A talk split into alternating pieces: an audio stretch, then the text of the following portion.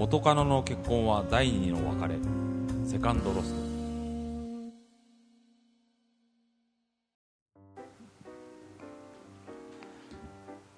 えーではこのパートではですね先ほどお金に関する男女の話っていうことで、い、い話をですね、えー紹介していったんですけど。お金のいいね。はい。はい。お金に関するいいねっていう話を紹介していったんですけども、はい。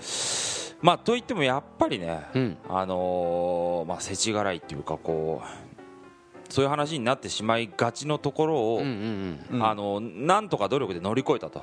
そうですね。そういうようなエピソードを紹介していこうかなと思うんですけども、はい。代表どうですか、はい。乗り越え系のうん。話をということで、はい。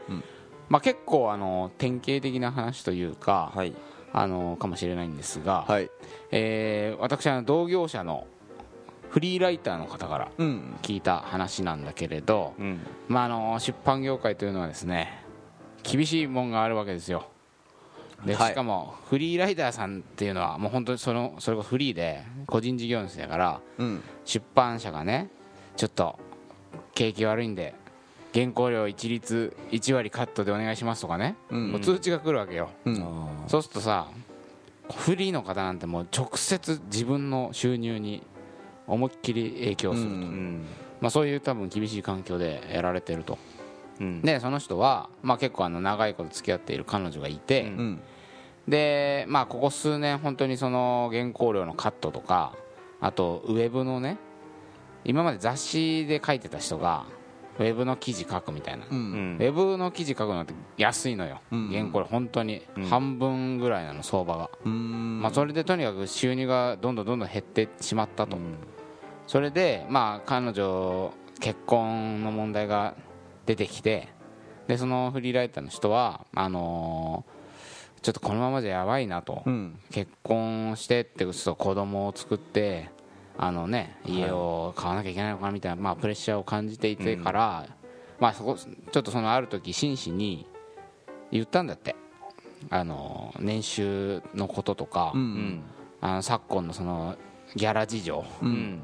今までなんかあのーそういう話をはっきりしたことはなかったらしいから、その彼女からするとまあなんか自由に好きな仕事をして稼いでる彼氏みたいな、まあ、そういうイメージもあったらしいんだけど、うんまああのー実は内訳をはっきり内訳を言ってしかもそのギャラをもらうシステムとかね、うん。そういうのを全部言ったんだって、うん。実はまあ今こういう雑誌で書いたりこういうウェブで書いて1本いくらでそれが月に何個あって、うんで月収はこうだけどこの仕事がなくなるとまた定期収入がなくなってっていうことをかなり事細かに言ってうんで要するにそのフリーライターさんからするとだから結婚はできないと。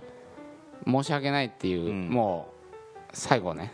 あそういう意味で言ったの？もうだからうん。これ以上彼女をあのなんか引っ張っておくのも申し訳ないっていう形で、まあ最後そういう事情があるからあの本当に申し訳ないけど、うん。別れましょうみたいな気も覚悟で言ったんだって、ら切ないね。うん。まあこれは結構あるじゃない？あの、うん。まあそのフリーライターっていう状況は特殊かもしれないけど、まあ結婚生活をうん。運営していく上で十分な収入がないから、うん。まあその結婚できないかなうん。みたいな、まあ普通それは女子からさ別れを切り出すってパターンもあるそうだね。と思うよね。まあ重視するからね。重視するうん。割合がなたさっき高い。えっと紹介したけどえね。あのアンケートうんアンケート。まあその場合はその人の場合は男の方からあの すいません。収入は安定しないんで、あー別れましょうみたいな、うん。そしたら、うん。ここですよ。どう乗り越えたかっつうと彼女がうん。思わぬ才能を発揮したというかほファイナンシャルプランナー的なまあ、結構そその彼氏からすると意外だったらしいんだけど結構お金の計算をするのが得意な彼女だったらしくてなんかそこから急に分かったと。じゃあこうしようっつってなんかそのマネージャー的なほ感じになったんだって。うん。要するにだったらこういう媒体に書いた記事をなんかこう営業したらどうとか、うん。なんかその出版業界でフリーライターとして生きていくためのなんかしビジネスの仕組みみたいなのを一緒にこうまずヒアリングって彼氏からねどういうふうに仕事取ってくるのみんなとかそうしたらなんかその急にプランとかを一緒に練り出して、でなんかあの、まあ、もちろん劇的にね収入が増えたわけじゃないんだけど、その彼からするとすごいなんか強烈な見か強力な見方ができたみたいな。はいはいはい。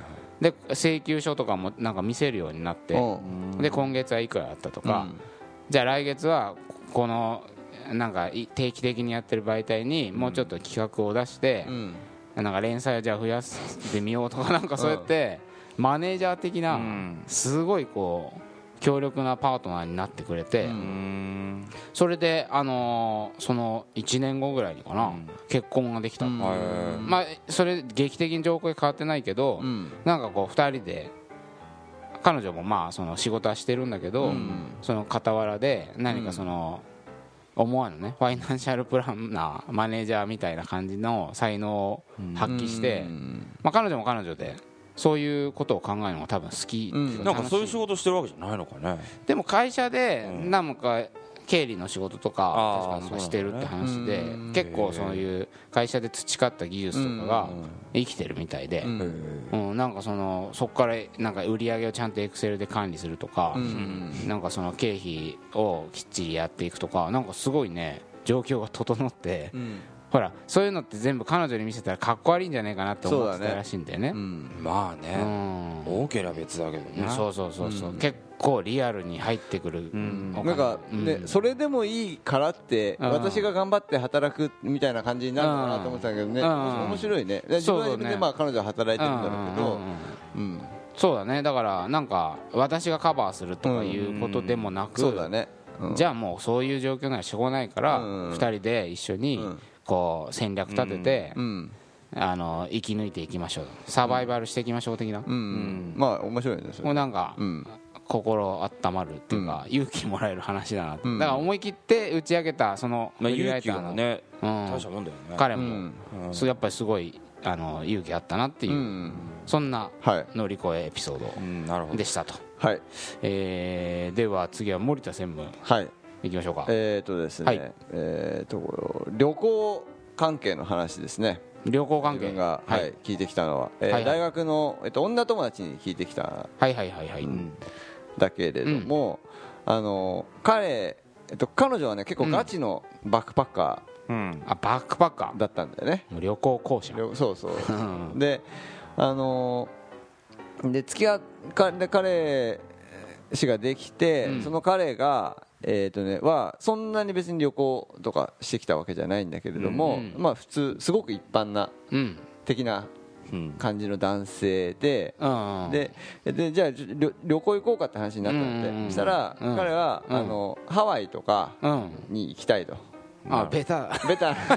あれだベタなリゾート地であのーゆっくりしたいと、うん。あまあでまあだからあんまりイ。メージがつかないんじゃないそういうババックパック的なさそうだ旅よね。行の。いや本当リュック1個でうん。なんか東南アジアをぐるぐる回るとか。うん。ハワイにいなさそうだもんね ハワイグアム的なあれでしょ？そうそうそうそう。まあバックパッカまあちょっといいホテルに泊まってみたいうんなあのことを言われたんだけれども、うんと思ってでも彼女はそれじゃまあ面白くないなっていうふうに思ったし、うん。まあうん。あのーまあそうだよね。うん。高いじゃない？ハワイってやっぱり。うんまあだかホテルとかにあのーお金かけてもないみたいなのがうんまあうん旅旅費ね。旅費全般にお金かけてもなっていうのもあるんだけれどもうんでもそれってやっぱり価値観だからさね。あのーそれを無理やり自分の方に合わせるのもちょっとっていうふうに思ったらしいのね。うん。合わせさせるのも。うんででもあのー彼女のが旅慣れしてるからうん。その主導権はなんとなく彼女が握ってあーまあ詳しいだろうそうそうそうでででじゃあどうしようかっていうふうに考えてはい。で全部合わせるか彼に全部合わせるっていうのも考えたんだけどそれやっぱりお金払うからねお金を高い金払って自分のやりたくないことをするってそんなに興味ないことをするっていうのも、まあそれはちょっとしんどいよねしんどいでまあそれ彼からとってもそれ同じことじゃないあのそうだねあ逆に彼女がバックパッカーバックパック旅行するさせるのもちょっとなっていうのもあったから、じゃあそこでね、あの両方おやってみたらどうだろうかと。なるほど。という案を折衷案。折衷案みたいなのをうん。はいはい。えーうん。彼女が彼に提案してうん。それがねうん。あのタイ。タイタイ。うんうんうんでタイっていうとまあバックパック的なまあイメージがあるんだけどあのプーケットとかうん。サムイって。リゾート普通のリゾートなんだよね結構。あなるほどね。すごいいいリゾートで。うんでえっとサムイの方にしたらしいんだけども要するにえっとサムイのリゾートホテル結構いいホテルにうん。まあ2人で泊まりうん。そしてえっとその後にえっとバンコク経由で行くからうん。バンコクでうん。ちょっとちょっとっていうかまあ彼女からするとそんなに別にうん。そこまで安いわけじゃないん。だけれどもあのまあ比較的安宿的なところに泊まってでその両方をやったんだ。両方。ああなるほどなるほど。でで、えっとうん。彼女はそうそういうリゾートホテルみたいなところあんまそんなに行ったことなかったんだけど、まあ、そういうところはそういうところでやっぱサービスとか行き届いてすごい気持ちいい、あ良なるほどね。かったらしいのね。逆に新鮮そうそう新鮮、うん。で、えっと、そのバンコクの安宿も彼からすればあの初めてのことだったんだけどでもそんなになんつうのあのガチの 宿じゃなかったから まあそ,、まあ、それなりに清潔だしうんこれはこれで楽しいな、ままはいはいはい。街中のすごいうるさいところにあってうんでもうこれはこれで楽しいなみたいな。非日常体験そうそうそうそう。ねであすごいいい旅行になったっていう話がありましたね。それはいいですね。うんこれは完全に乗り越えだなっていうふうに思ったね。どちらかに合わせてると、うん。なんか片一方がうん。損してる感っていうか、そうそうそう。なんだかなみたいな気持ちを抱くけど、うまくね折衷案っていうことでさ、うん。なんかただ間を取ったってだけじゃなくて、お互いの知っている、なんていうの良さううん。んが一方にはさ知らなかったうん良さにうん。移るわけでしょ、だからなんかその価値の交換っていうかさ、うん。それによってウィンウィンな関係？そうそうそう。まあそれでいやいあの行かないっていう手もあるんだよね。これ案としてさ。もうもうやめたっつってそれぞれで行こうみたいなまあ経験あるんですけど自分にも。はい。ものすごい似た経験をしてるよね。そうだね、まあ、だからだからすごい強烈に覚えてたあー。なるほどそうなるほど。まあ、そそういう手があったかみたいな。なるほどあのなんでそういうふうに考えられなかったのかなあの頃の自分に？そうだね、う ん聞かせてあげたいな。バリ島の高いホテルに泊まりたいって言われて。タイにあったね。行きたくなかったっつって。ありましたね。喧嘩をしてしまった。そうだね。失恋大反省会かなんかで言ってるような気もするけど。まなるほど。はい。なんかでもその、あの完全に我慢して相手に乗す乗っかっちゃうとさ、はいはいはいこうで行った先が面白くないと、ん。もう相手の魅力に頼るしかないっていうかさ、うん。そこでやっぱちょっと相手の態度が気に食わないと、うんうんなんか全部相手のことムカついちゃうような、うん。ギリギリのトゲトゲな状態になっちゃうもんね。一応我慢してんだから、うん。みたいなねさ、こうやって自分のお金で行くからね。そうだね。うん。なんかこうなかなか。うん。損得感情みたいなのが働くとさ働いうん。楽しくなくなっちゃじゃん。そううそうなんだよ。旅行って。うん。本来はさもうもうこれ開放感みたいなのが旅行のいいところにさうん。ここ行きたくなかったんだけどなみたいなさ。えこのホテルで何なもうすんのみたいなさとかね逆にせっかく旅行に来てんのになんでこんな汚い宿でさみたいなさ、そういう思いをせずにうんお互いのいいとこ取りをしたといそううそうそうあこれは乗り越えたんじゃないかと、うんじゃあいい話ですね、ええはい、佐藤候補はい何かありますかはいこれまた私の自分取材からのレポートなんですけど。レポートはい、はい。お願いします。以前付き合った彼女とですね、ええ。はいえっと付き合いたての頃ですねえーっとちょっと高いお店でご飯を食べてデートをしてましたと、うんうんうん。ではい。まああのー、かっこつけてしまうので私は。まあいいとこ行ったわけですよ。なるほどね、うん。うん。ででそしたら、はいはいはい。彼女が、うん。まあこう言ったんですねこう言ったんです。はい。突然ですけどまあいろいろ話してる中で はい。こう言ったのこう。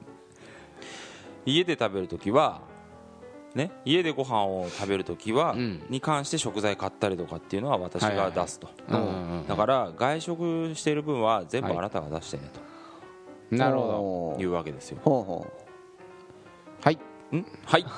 あ 今ちょっと理解するのが時間かかってしまいましたけど。あ中で家で食べる時の食材とかっていうのはうん彼女が買ううん全部出すけども外でだから食べる時は外食の時はあなたが全部出してねってうんいうわけ。いや今私あの何かっていうとほら外食の方が高いじゃん、うん。うん。普通に考える普通に考とねえると、うんなんですね。だから結構しだいぶしんどい一言頭クラクラしてきちゃって。ですね。何を言ってんのかな今この人。してきたんだって言って。うん。そうそう。その時俺はこう言ってやったんだってね みたいな。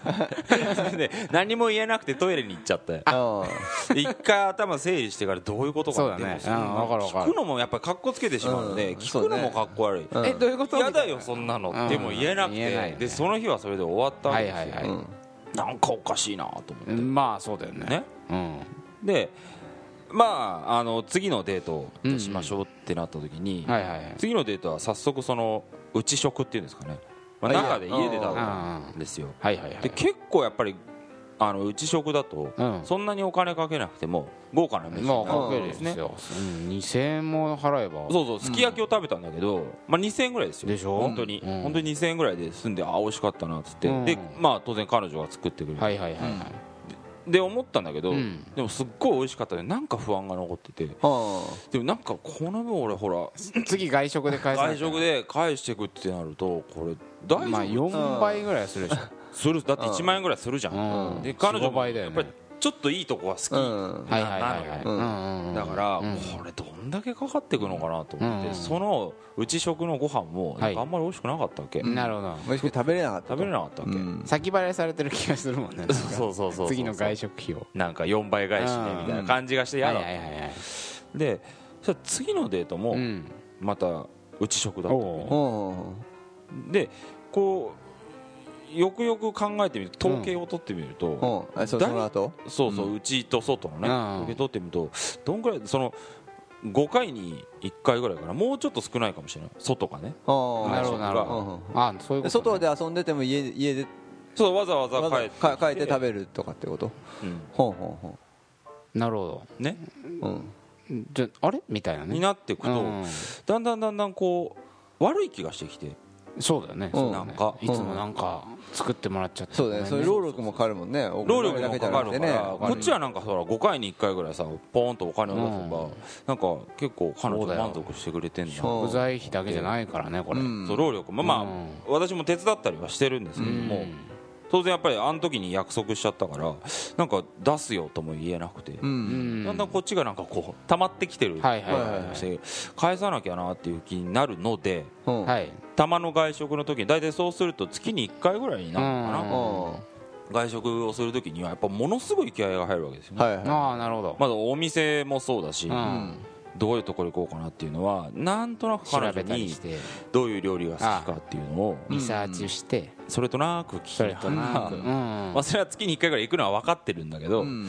でも毎回毎回同じ店じゃなくて、そうだねね、違う店にして今度はここ行ってここ行ってっていうような、だんだんやっぱり気合が入ってきて、なんつうのかデートをプロデュースする力みたいのがなんか一回一回の。そう。気合を入れてるようになったわけ。なるほど。ではいはい。でやっぱりそれすごい楽しくて、うん。で最初にちょっと聞いてみたの。うんうん。彼女に「あれ何だったの?」と。うんなんでこういうシステムを取ってるのかってことね。やっとなんか心の艶が取れた段階でやっと聞けたかうん。ら「いや全然これのやり方でいいんだけどどうなの?」って言ったらうん。やっぱりちょっといいものを知ってほしいっていうことがあったらしいのね。うん。やっぱりずっと貧乏貧乏っていうかその安いものばっか食べてでたまにいいものを知ってほしいあなるほどな。たにうん。でそういうところでえっと彼女なんていうのかなえっとお金を払ってうんまあ男をあげてほしいっていうふうに思う。って言われエスコート能力的な。エスコート能力とかやっぱデートのさっき言ったようなプロデュース力をすごい 教育そうだね教育的だね 俺そこであそうなんだと思ってうん。なんか今までで教育をされてたんだ俺と思って面白いね。そうやっていい男になってほしいっていうふうにうん。めっちゃ大人じゃん。言われたんです彼女。なんかほら最初はさなんかそうだよね。チな野郎だなとかって思っちゃってたね。うん。自分が。うん。だそういうあれじゃない、うん。ま、周りに、まあ、付き合ってた元彼とかとはかかだけに限らず、うん。そういうなんか気持ちよくおごってくれるような人がうん。周りにいて、うん。まあ。まあ、華やかな世界にいる人じゃないそうですね。その人って。はいはい。うん。そうでしたね。だからはい。あのーそういう魅力って、うん。もしかしたらそういうあのそういうこう気前よくポンってだうん。出したりとか、うん。あとそういうなんつうのププロデュースん。する力みたいなうん。ところをやっていけば上がるんじゃないかなって彼女は思ったんだろそうだね。そうなってほしいって思ったんでしょうね。なんか良質なロールモデルを見てるとさ、うん。あああいう人たちになるには、うん。ねこうおたまにおごるって時は躊躇なく、そして店をチョイスするそのね、いろんな情報の収集能力とかリサーチ能力とかを上げていくと、男っぷり上がるぞみたいな。確かにそういう人たちを見て僕がそのわすごいなとかって言うと、うんなるほど。あなたもなれるからと。ほもうものすごいじゃん。呪文のようにいつも言われてたんですよ。でもあれだね、うん。あのー自分うん。あんまり負担にならないようにっていうところはすごいよね,、そうだね。かなりね、うん。できた彼女ですね残念だったね。ましたんですか？男っぷりを上げきれなかったうということで、ん。そうだね。そうですね、はい。じゃ非常にはい。できた彼女、はい。乗り越えたんだよねこれね。のその乗り越えた話でしょ？はいはいはい。あ私ね、はい。じゃあちょっとサクッといきましょうか、はい。えーっとですね懐石料理事件というのが、あはい。まあ、ちょっと知り合いに聞いた話でありまして、うん。えー彼女がね、えー彼氏に懐石料理の、まあ、パーティーみたいなのに誘ったと、うんそれは何のパーティーだったかというと、彼女の友達のお姉さんの誕生日会という、まあ、だいぶ遠い。友達のお姉さんの誕生会ね、はい。そう。うん。その彼氏からすると彼女の友達のお姉さんの誕生日だから、うん。まあ遠いね。ほぼ知らない人みたいな、うん。あもう知らないし知あらない状態であったのね。うん初対面。はい。まあ、そこに呼ばれていって、まあね彼女の彼氏としてうん。その日振る舞えばいいんだなみたいな感じで行ったと、したらまああの懐石料理ってね食べたことあります？何が入ってるかわ、まあ、ぼ僕個人はよく分かんないんだけど、うん。まあその彼からするとなんかちょっとその牡蠣とかうん。アワビみたいななんかうん。わかんない。ああいうのまがあ出てきそうだね。バンバン出てきたんだって、うん。全く食えないんだってそのあー。うん。人、うん、お腹壊しちゃったり。う、ん。うん。それ苦手だったんだって、うん。だほとんど食えないみたいな。うんでもなんかちまちま食えるものだけを食べてうん。たらしいんだよね。なんか炊き込み。ちょっとだけついてる炊き込みご飯みたいなのとかさ、うん。がっつり白飯とかじゃないんだ食いよねたいんだけど、ね。うんなんか卵焼きみたいな。したらまあ最後会計の時になって、はいはい。じゃあ1人2万ねと。2万？2万。1人2万？1人2万だよ。か。そんだけすんだ。まあないんかとこだね。いやすごいいい店だったなって。まああとそのお姉さんへのプレゼント代とかそういうのもろもろ込みではい2万2万円っていう金額を言われてはあ？みたいなふうに思うけどそんなほら払わないっていうのはなんか情けなくて言えない。俺食ってねえしとか言って言えない。言えないね。終わりになっちゃうからねそしたらごねたら。うん。まあそこで払ったんだけどやっぱずっと割り切れない気持ちがうん。残ってうん。でそれはなんかね単純に2万円払ったことの割り切れなさうん。もさることながら、俺の食えないものとか結構知ってるはずなのになみたいな。彼女は俺のことはあんま見てくれてないのかなみたいな。あうじうじした気持ちにやっぱなってしまったと、うん。ーうん。まあそしたらこここまでだとやっぱりこれただの、うん。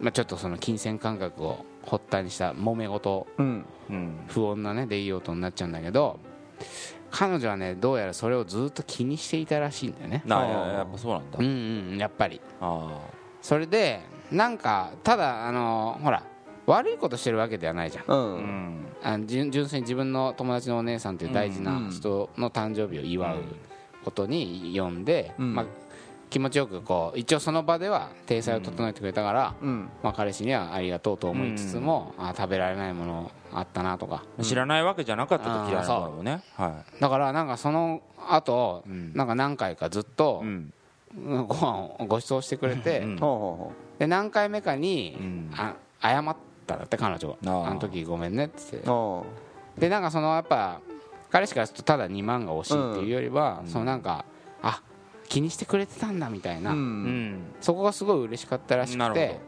なんかむしろうん「いいよ全然いいよ」みたいな、うん。でなあなった。なったうん、なんかそのだから彼女が思い切ってうんまあやっと謝れたっていうか,、うんコミュニケーションによってうんなんか埋めることができたっていうようななんか話なのかなっていう、まあ、もやもやした気持ちが残っちゃうのはまあ、うんどっかですれ違っちゃうしょうがないじゃん。そうだね。なかまあ言い出せないしねでもね。ちゃんと言い出せたってところがそうだね。彼女の方がね。うんうん。彼女が言ってくれたのがうんよかったよね。彼彼の方が言うわけにいかないからねそれね。そう言わないうん。あの時の話なんだけどさうん。って言えないじゃん、言えなかったわけでしょやっぱり。そうそう言えなず言えずにずっともやもやしちゃうのは一番良くないけど、彼女からうん。それに気づいって、まあ、気づいたやつが最初から気づいてたんだだろうけどね、ん。でまあ、謝って埋め合わせをしてっていう行為が逆にその、うん。ね、なんかミスを埋めて雨降って地固まる的な感じで、あのなるほど。うん。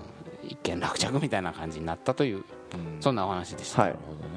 じゃあもうちょっと。はいじゃあはい。えっと俺はね、はい。えっと後輩大学院の時の後輩はい。であの年賀状の会、うん。エアメールフロムが結婚の国？うん。ああであのベストエアメールに輝いた高林君あ 実名で。から高林君から聞いた話じゃないんだけどねこれね。高林君の奥さんから聞いたんだけどね。ここまで取材してんだ あのね高林君俺のねあの女友達と結婚して。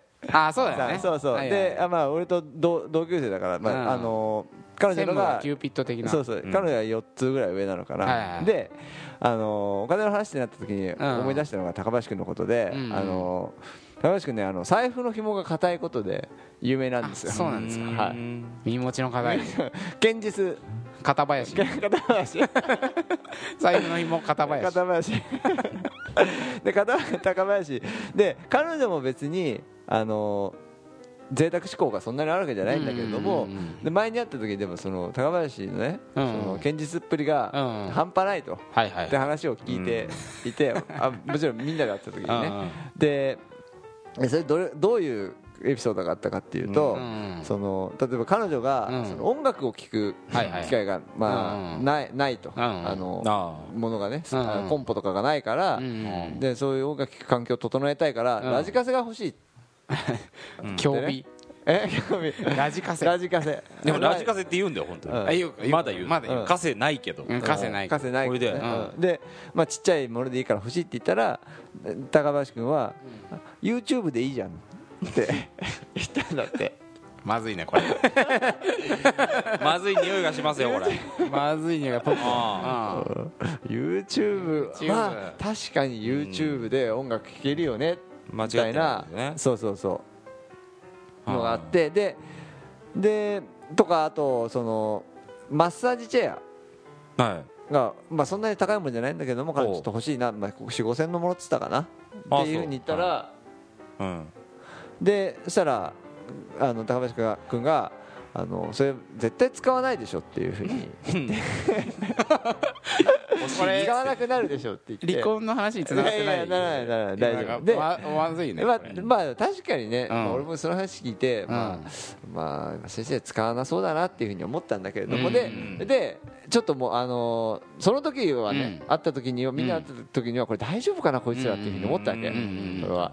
で高橋もうちょっと緩めろよみたいなふうに思ってたんだけども、で、まあ、今回ちょっと話を、奥さんの方に話を聞いてみたら、うなんかであれどうなったっていうふうに聞いたら、うん。いやなんかやっぱりだいぶ和らいできたっていうか、うん。あちょっと自分も誤解してたのかもしかもしれないっていうふうに言って、ん。ただ硬いやつただ硬いってわけじゃなくて、うん。じゃなくて必要なものは買っていいっていうのあなるほがベースにやっぱりあると。ああなるほどなるほどなるほど。ででじゃあでか買わせる買買ってもらうために買ってもらうってのもあれだけど、うん買うためにはうんどうするかっていうとそのいかに必要かをアピールすればいいんだということに気づいたと。